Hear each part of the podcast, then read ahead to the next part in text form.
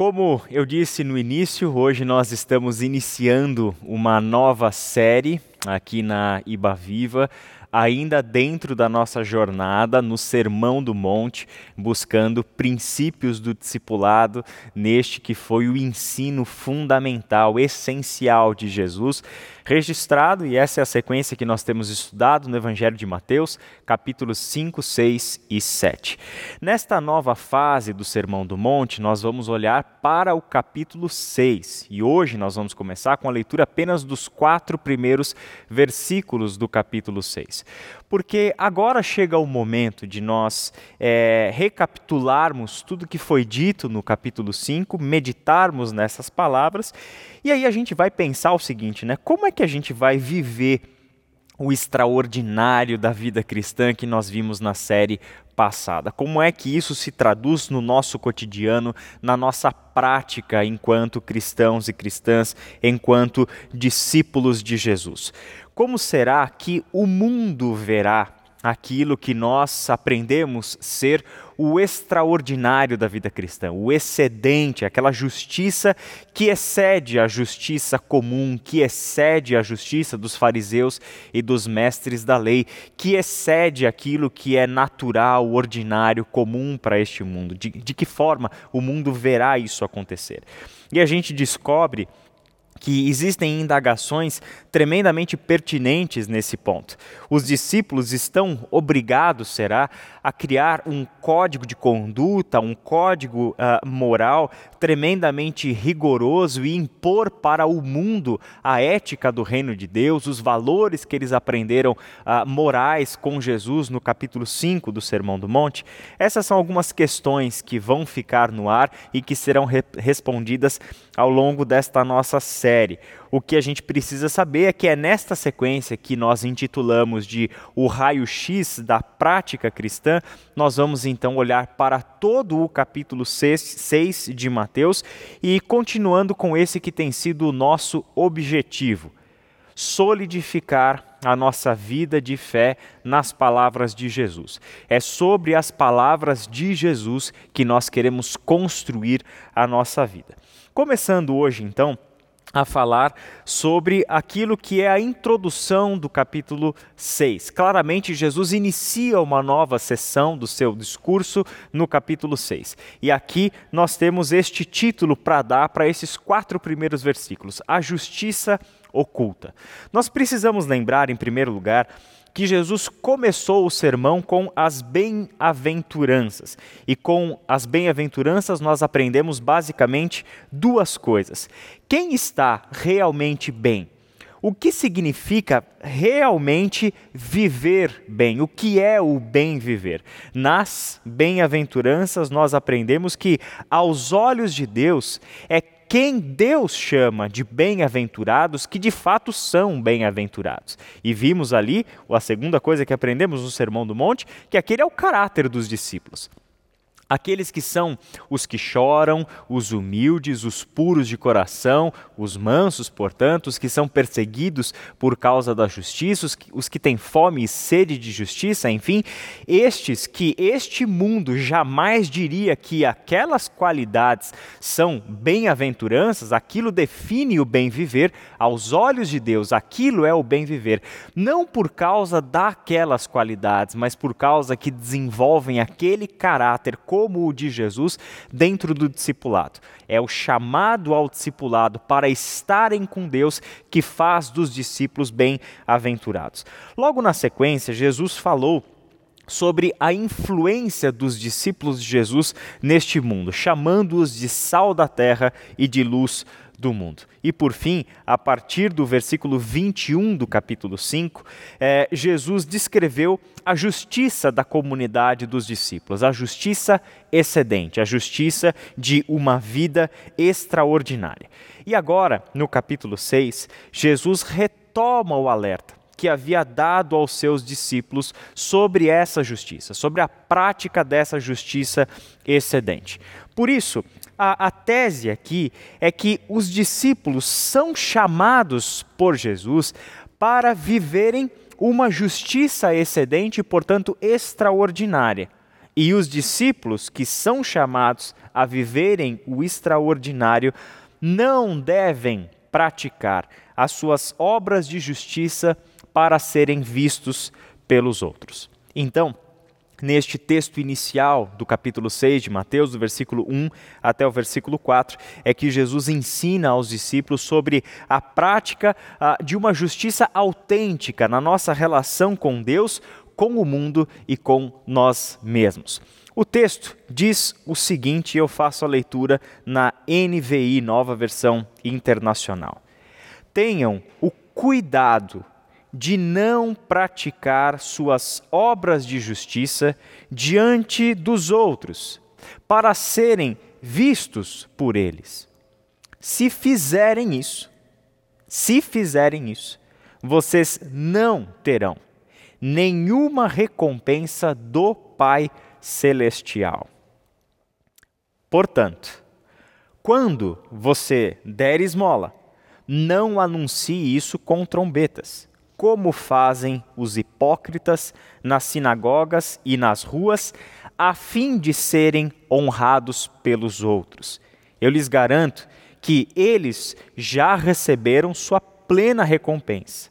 Mas, quando você der esmola, que a sua mão esquerda não saiba o que está fazendo à direita, de forma que você preste a sua ajuda em segredo. E o seu pai, que vê o que é feito em segredo, o recompensará. Vamos orar? Pai querido, obrigado por este texto, obrigado por esta palavra, por este ensino. Nosso pedido agora é que teu Santo Espírito nos ilumine, Pai, os olhos, o coração, a mente, para percebermos toda a profundidade das tuas palavras e do quanto estas palavras nos chama para uma vida autêntica na presença do Senhor, para uma vida consciente de que o nosso coração, as nossas motivações devem ser vistas, Pai, plenamente pelo Senhor e desta forma, Pai, avaliarmos como nós temos vivido. Dá-nos, Senhor, a benção de sermos críticos para com nós mesmos para podermos, Pai, colocar para fora da nossa vida tudo aquilo que não está de acordo com a tua vontade, com o desígnio do teu evangelho para nós. É em nome de Jesus que nós oramos. Amém. Eu gostaria de começar é, chamando a atenção para aquilo que é a palavra inicial de Jesus nesta parte do Sermão do Monte, que é uma advertência clara. E isso marca a transição de tudo que foi dito no capítulo 5, que culmina no extraordinário, que é o amor aos inimigos. E aqui Jesus olha para os discípulos e começa a mostrar para eles a necessidade de uma vida oculta, de práticas de justiça sobre as quais ele vem falando, mas que aqui agora ele precisa dar esclarecimento sobre como vai acontecer a dinâmica entre a visibilidade das práticas de justiça e a invisibilidade da presença dos discípulos no mundo. Ele diz o seguinte: tenham o cuidado de não praticar as suas obras de justiça diante dos outros para serem vistos por eles.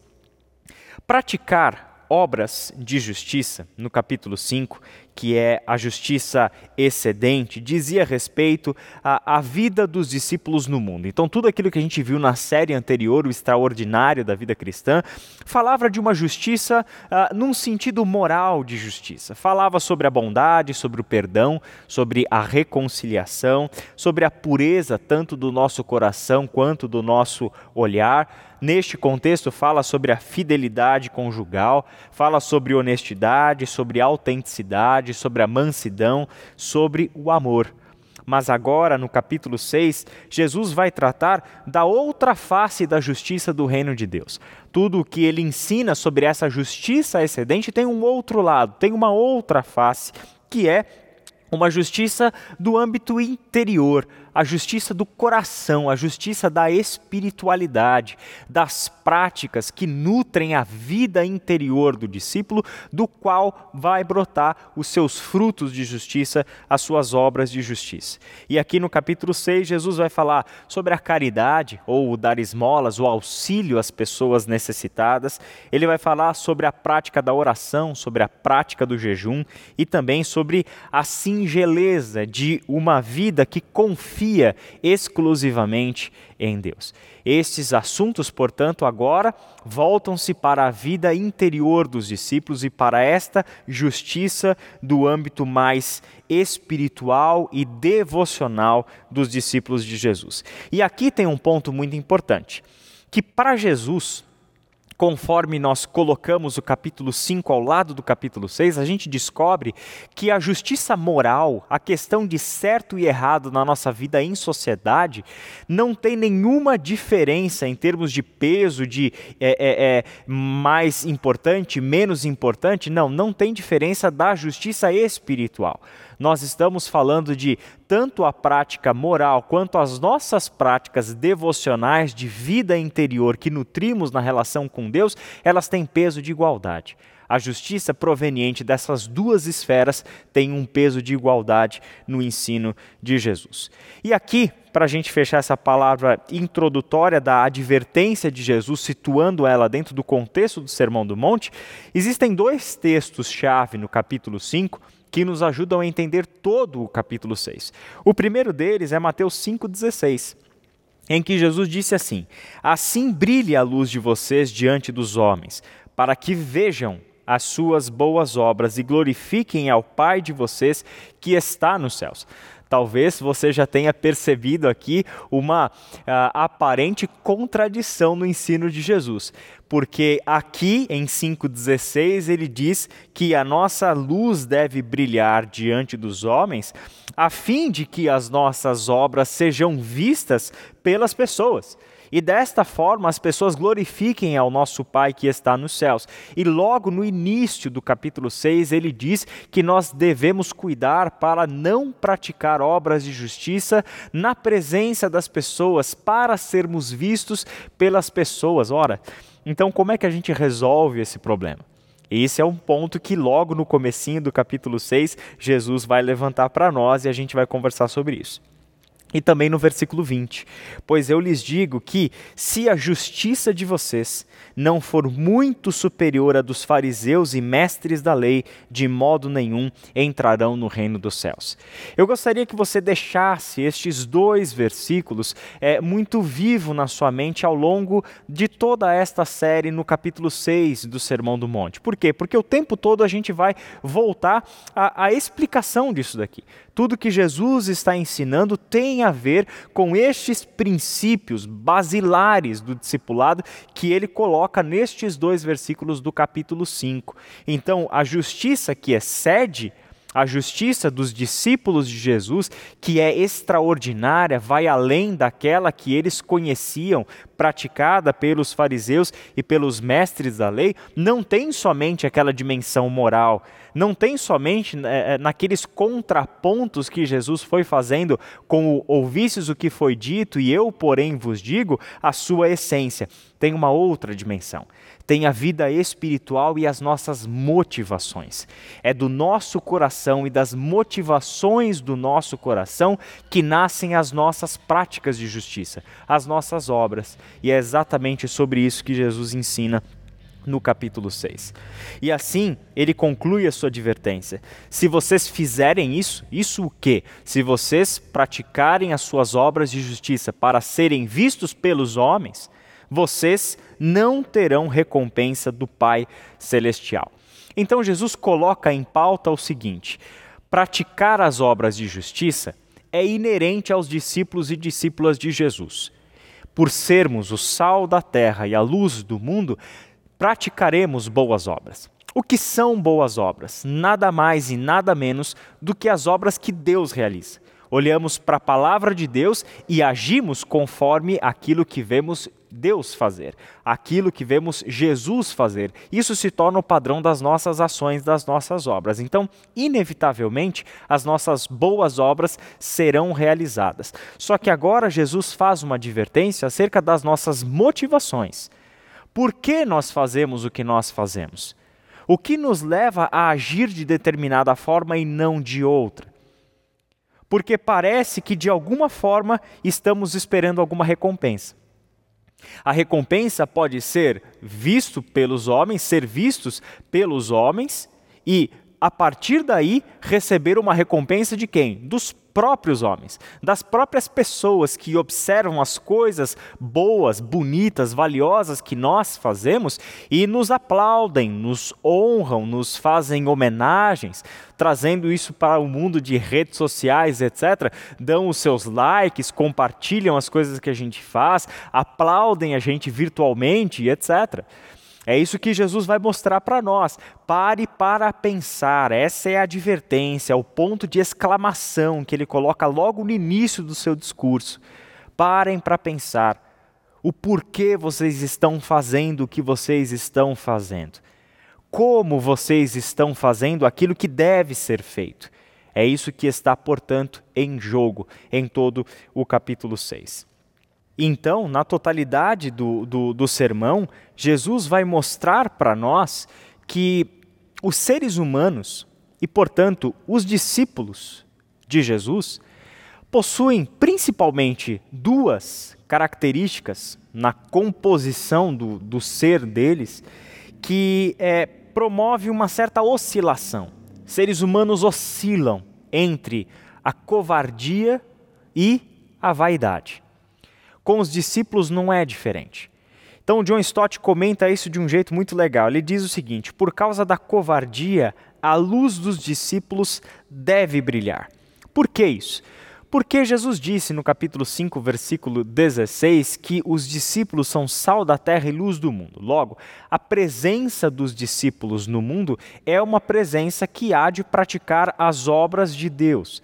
Logo, ser sal da terra e ser luz do mundo coloca os discípulos numa posição inevitável neste mundo de fazer coisas, de agir de uma determinada forma, de praticar determinadas obras de justiça inerentes a quem eles mesmos são. E desta forma, eles inevitavelmente serão vistos. Jesus precisa lidar com a covardia em que os discípulos é, acabam temendo viverem pelos ideais que devem viver, porque sabem que serão vistos. A covardia é o que às vezes nos impede de agir de acordo com a nossa fé em Cristo, porque justamente tememos que as pessoas nos vejam fazendo aquilo, praticando aquelas obras, vivendo de, de determinada maneira.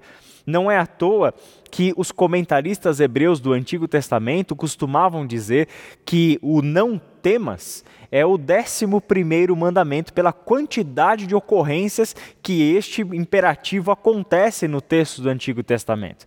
E o não temas diz respeito ao seguinte: não se acovarda, não tenha medo de fazer aquilo que Deus está dizendo que deve ser a sua ação no mundo. Josué capítulo 1, por exemplo, é um exemplo claro disso. Josué capítulo 1 é Deus dizendo para Josué: olha, não temas, vá em frente. Não, eu sou contigo. Não se acovarde diante do desafio e da obra que eu coloquei na tua mão para realizar. Os discípulos precisam, por um lado, de uma injeção de ânimo da parte do Mestre, justamente porque um dos nossos polos é o polo da covardia. Mas nós temos um outro polo, o outro extremo, que é a nossa vaidade. E por causa da vaidade, a piedade dos discípulos deve ser ocultada. A vida piedosa, como tudo aquilo que nós fazemos, é um tremendo de um risco, constitui-se como uma tentação para os discípulos. Agirem de determinada forma, mesmo que seja correto, mas pelas motivações erradas. Querer agir movidos por sua própria vaidade e orgulho, o desejo de reconhecimento. Isso não pode acontecer entre os discípulos de Jesus. E meu irmão e minha irmã, nós estamos aqui diante de uma tentação gigantesca e nós temos visto quantos homens e mulheres que têm caído na tentação de irem para uma vida pública nas redes sociais e de tantas formas com a motivação de serem vistos pelos outros. A investigação do nosso coração, dos nossos desejos e das nossas intenções é o que Jesus coloca em pauta no capítulo 6 do Sermão do Monte. Dessa forma, Jesus parte para o exemplo.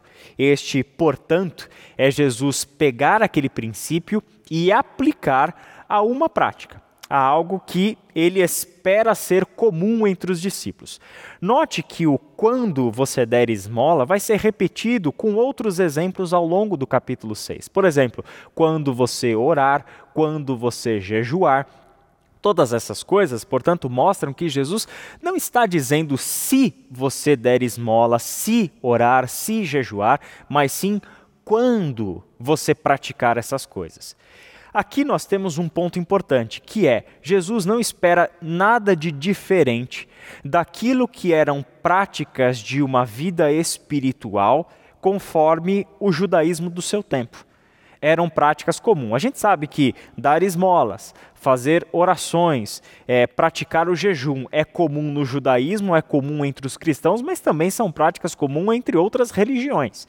Ele nos mostra o seguinte: quando você fizer estas coisas, e aí o quando vai nos colocar diante de duas realidades. Primeiro, Jesus espera que essas coisas sejam realizadas. Jesus espera que os seus discípulos ajudem os necessitados. Aqui na Ibaviva você sabe, a gente orienta as pessoas que estão chegando na igreja a lidarem com as suas contribuições financeiras de duas formas: separar uma parte do seu orçamento para sua contribuição com a sua comunidade e uma parte do seu orçamento para ajudar pessoas necessitadas. Isso é uma prática que a gente enraiza no ensino de Jesus. Quando você ajudar pessoas necessitadas, quando você vir a socorrer pessoas nas suas necessidades, e aqui nem está em pauta de que forma isso pode acontecer. Nós sabemos que a gente pode ajudar pessoas de diversas formas. O exemplo de Jesus é a ajuda financeira mesmo, o ato de caridade, dar uma esmola para uma pessoa necessitada. Essa é, portanto, uma ação esperada dos discípulos de Jesus. Diante desta ação esperada, Jesus coloca os seus discípulos diante de um risco, que é o risco da hipocrisia. Então, a ação é esperada, mas Jesus precisa mostrar para os seus discípulos a maneira errada de se fazer, que era como eles estavam acostumados a ver, e a maneira correta, que ele quer que os, os discípulos façam. Não anuncie isso com trombetas, como fazem os hipócritas nas sinagogas e nas ruas, a fim de serem honrados pelos outros. Eu lhes garanto que eles já receberam a sua recompensa. O risco da hipocrisia é muito grande. E o que é essa hipocrisia? É, a palavra remete, em primeiro lugar, na sua origem grega, aos atores que subiam no palco e representavam, assumiam um personagem. Só que esta ação, totalmente válida, que é uma expressão artística e natural, ou seja, o ator e a sua profissão de assumir um personagem e representar este personagem no palco, ganhou uma conotação pejorativa para o cotidiano, que é o seguinte: a pessoa hipócrita é aquela que veste máscaras. É a pessoa que é uma coisa, mas aparenta ser uma outra coisa. Com que motivação? Não ser diminuída é lógico, mas sempre ser exaltada por algo que ela não é. A hipocrisia diz respeito a gente vestir uma máscara, assumir um personagem e viver este personagem. E o pior da hipocrisia é quando isso entra para a nossa relação com Deus. Ou seja, forjarmos práticas espirituais da nossa relação com Deus com a motivação de sermos vistos pelos outros. Aqui os discípulos precisam tomar o cuidado com o risco constante da hipocrisia. Parecer piedoso não é o mesmo que ser piedoso. Parecer ser uma pessoa humilde ou santa não é a mesma coisa do que ser uma pessoa humilde e santa. Se a gente quiser pensar isso de uma outra forma, eu me vestir como um atleta não me faz um atleta. Eu me dizer um atleta não me faz um atleta. Parecer um atleta não é a mesma coisa do que ser um atleta. Portanto, a prática da justiça possui uma ambiguidade. Ao mesmo tempo que ela deve ser oculta, ela deve ser vista. Nessa ambiguidade existe uma margem muito grande e perigosa para o erro por parte dos discípulos, que acharem que agora devem forçar a realização da vida extraordinária neste mundo, torná-lo visível a todo custo, tornar a sua vida extraordinária, a sua vida de bem-aventurado, a sua vida de sal da terra e de luz do mundo, portanto indispensável para a preservação deste mundo, como algo visível e extraordinário de modo forçado a este mundo. Dietrich Bonhoeffer diz o seguinte: como se os discípulos fossem chamados a agir no sentido de erigir na terra um reino celestial em desprezo e destruição da ordem terrena, em indiferença entusiástica para com o século presente e a estabelecer o extraordinário do novo mundo, a torná-lo visível, separar-se do mundo radicalmente e sem meios termos, para assim forçar forçar a realização do elemento cristão do extraordinário que corresponda ao discipulado. Como nós dissemos na semana passada, encerrando a série do extraordinário da vida cristã, não é dessa forma que Deus espera que os discípulos vivam o extraordinário neste mundo. Não é fazendo estardalhaço, não é erguendo bandeiras de uma forma irracional. E irracional que eu digo é em desacordo com a Bíblia não é vivendo uma vida de suposta piedade e aparente, aparência e fazendo muito barulho para esse mundo ver quem a gente é. Não. É na singeleza e na humildade da obediência à palavra de Cristo. É dessa forma que a gente vive o extraordinário. Mas como é que vai fazer com as obras que precisam ser vistas pelo mundo? As obras de justiça conforme a gente vai perceber lá no final do capítulo 5, se traduzem sempre em amor. O que é a prática da justiça dos discípulos de Jesus? É a prática do amor. É a prática de justiça excedente, cujo ápice é o amor ao inimigo. O amor de uns pelos outros é o que nós devemos uns aos outros. É pelo amor que a comunidade dos discípulos e das discípulas de Jesus vive. Por isso, Kierkegaard traz uma explicação para essa relação muito bonita. Ele diz o seguinte: o indivíduo deve vigiar sobre si mesmo, para que o reconhecimento do seu amor não se torne a seus olhos mais importante que a única coisa que realmente importa que este último dê frutos e por isso possa ser reconhecido. Como é que as nossas obras de justiça serão vistas pelas pessoas? Elas são consequência de uma vida interior oculta em Deus. A prática do amor será vista, visível, se tornará visível a este mundo, na medida em que nós fazemos, criamos, alimentamos as nossas práticas e a nossa vida em Deus. E desta relação com Deus é que damos ao mundo bons frutos.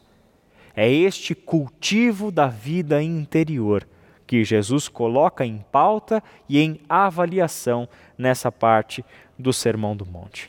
Por isso, qual é a prática correta?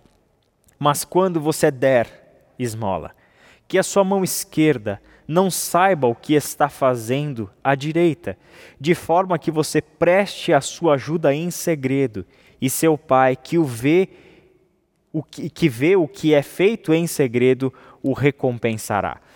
É interessante você perceber que em todo o capítulo 6, Jesus está fazendo afirmações que devem ser vistas como cômicas dentro do seu contexto.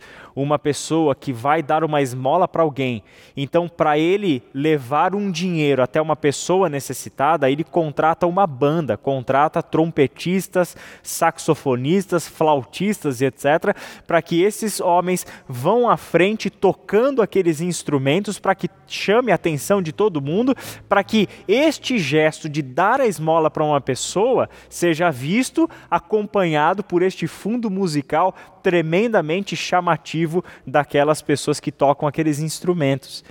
Jesus está mostrando aqui mais uma vez: olha, eu preciso que vocês entendam que a gente vai chegar num ponto, e esse é o nosso alvo no discipulado, para que a, a, prática correta e justa de ajudar uma pessoa necessitada seja algo tão natural para você que a tua mão esquerda não vê o que a direita faz, que a mão direita não vê o que a esquerda está fazendo.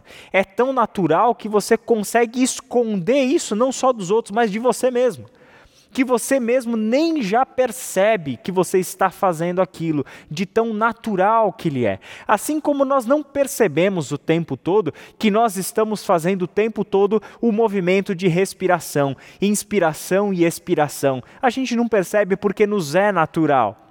Da mesma forma, Jesus exige que as práticas devocionais, espirituais, de piedade dos seus discípulos lhes seja também naturais ao ponto de serem escondidas, ocultas até mesmo de nós. E assim é que ele vem mostrando que esses discípulos é, serão a presença do reino de Deus neste mundo e ao mesmo tempo que as suas obras serão visíveis exclusivamente para que o Pai seja glorificado. A sua vida será oculta, assim como o sal, que quando ele é colocado naquela panela cujo alimento está ali dentro em cozimento, aquele sal desaparece, mas ele cumpre o seu efeito. Ao saborear aquela refeição, sabemos que o sal está na medida e ele torna aquela refeição gostosa ao nosso paladar, apetitosa. Este é o aspecto invisível do ser o sal na terra. Quando o sal é colocado no alimento para cumprir a sua função, ele cumpre a sua função, faz toda a diferença, mas ele desaparece. Da mesma forma, a luz, por outro lado, ela cumpre a sua função sendo vista, e tornando visível. Desta forma, neste duplo movimento, nesta dinâmica, é que nós temos a vida perfeita e extraordinária dos discípulos de Jesus em plena atividade. E por fim, qual é a recompensa? Jesus diz no comecinho do seu discurso: se vocês fizerem isso, ou seja, praticar as suas obras de justiça para serem vistos pelos outros, se vocês fizerem isso, não terão recompensa do Pai Celestial. Não terão recompensa nenhuma do Pai Celestial. E ele termina dizendo o seguinte: E seu Pai, que vê o que é feito em segredo, o recompensará. Duas coisas, então. Fazer as coisas para ser vistos, para sermos vistos pelas pessoas, traz a sua própria recompensa. E que recompensa é essa? Não é a recompensa do Pai Celestial. A recompensa é justamente ser visto pelos outros, ser honrado pelas pessoas, ser aplaudido pelas pessoas, ser curtido e ser compartilhado pelas pessoas. Essa foi a tua recompensa e meus parabéns, ironicamente, por isso. Mas qual é a recompensa que o discípulo busca?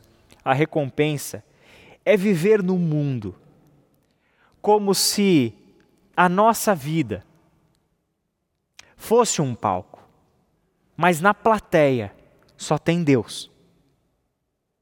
É só Deus quem nos vê. E este é o desejo, a motivação do discípulo de Jesus. Ele faz o que é certo porque é certo, não porque ele espera uma recompensa das pessoas. Mas ele não tem uma recompensa no Pai? É exatamente por ter sido recompensado pelo Pai é que ele faz aquilo que é certo. Porque a recompensa que o discípulo busca é o próprio Pai. É estar junto do Pai. É ser um com o Pai. Essa é a recompensa. Ou será que a gente consegue pensar numa recompensa maior do que essa? Assim, o que, que nós podemos concluir? Que o discípulo é aquele que vive para ser visto somente por Deus e por mais ninguém. É Deus e somente Deus que o discípulo quer que veja quem ele é, o que ele faz, por que ele faz. E se nós vivemos dessa forma, nós estaremos deixando Deus tornar visível o que deve ser visível, que são os frutos, os frutos de uma vida em Deus. É pelos frutos que reconhecerão a árvore. E se nós estivermos ligados à árvore, se nós estivermos unidos a Deus, a Cristo, ao Santo Espírito, os frutos serão dados. Discípulos não são chamados por Deus para produzirem frutos artificiais. Discípulos de Jesus são chamados por Deus para darem bons frutos, desde que estejam unidos a Deus. É esta vida interior, enraizada em Cristo Jesus, e que somente dali é que pode crescer e frutificar, que nós estamos almejando como comunidade de discípulos de Cristo. Vamos orar? Pai querido, muito obrigado pela tua palavra, pela bênção de compreendermos o teu ensino. Nosso desejo, Pai, a partir de hoje é que a gente continue buscando de todo o nosso coração, de toda a nossa mente, com todo o nosso esforço, a tua vida que se manifestou em Cristo Jesus e que nos foi doada pela presença do Espírito Santo no seio da comunidade dos discípulos de Jesus. Que este seja, Pai, o desejo verdadeiro do nosso coração, como homens e mulheres que querem dar bons frutos, que querem, Pai, viver a plenitude da tua vida. É em nome de Jesus que nós oramos. Amém. Vamos louvar ao nosso Deus mais uma vez?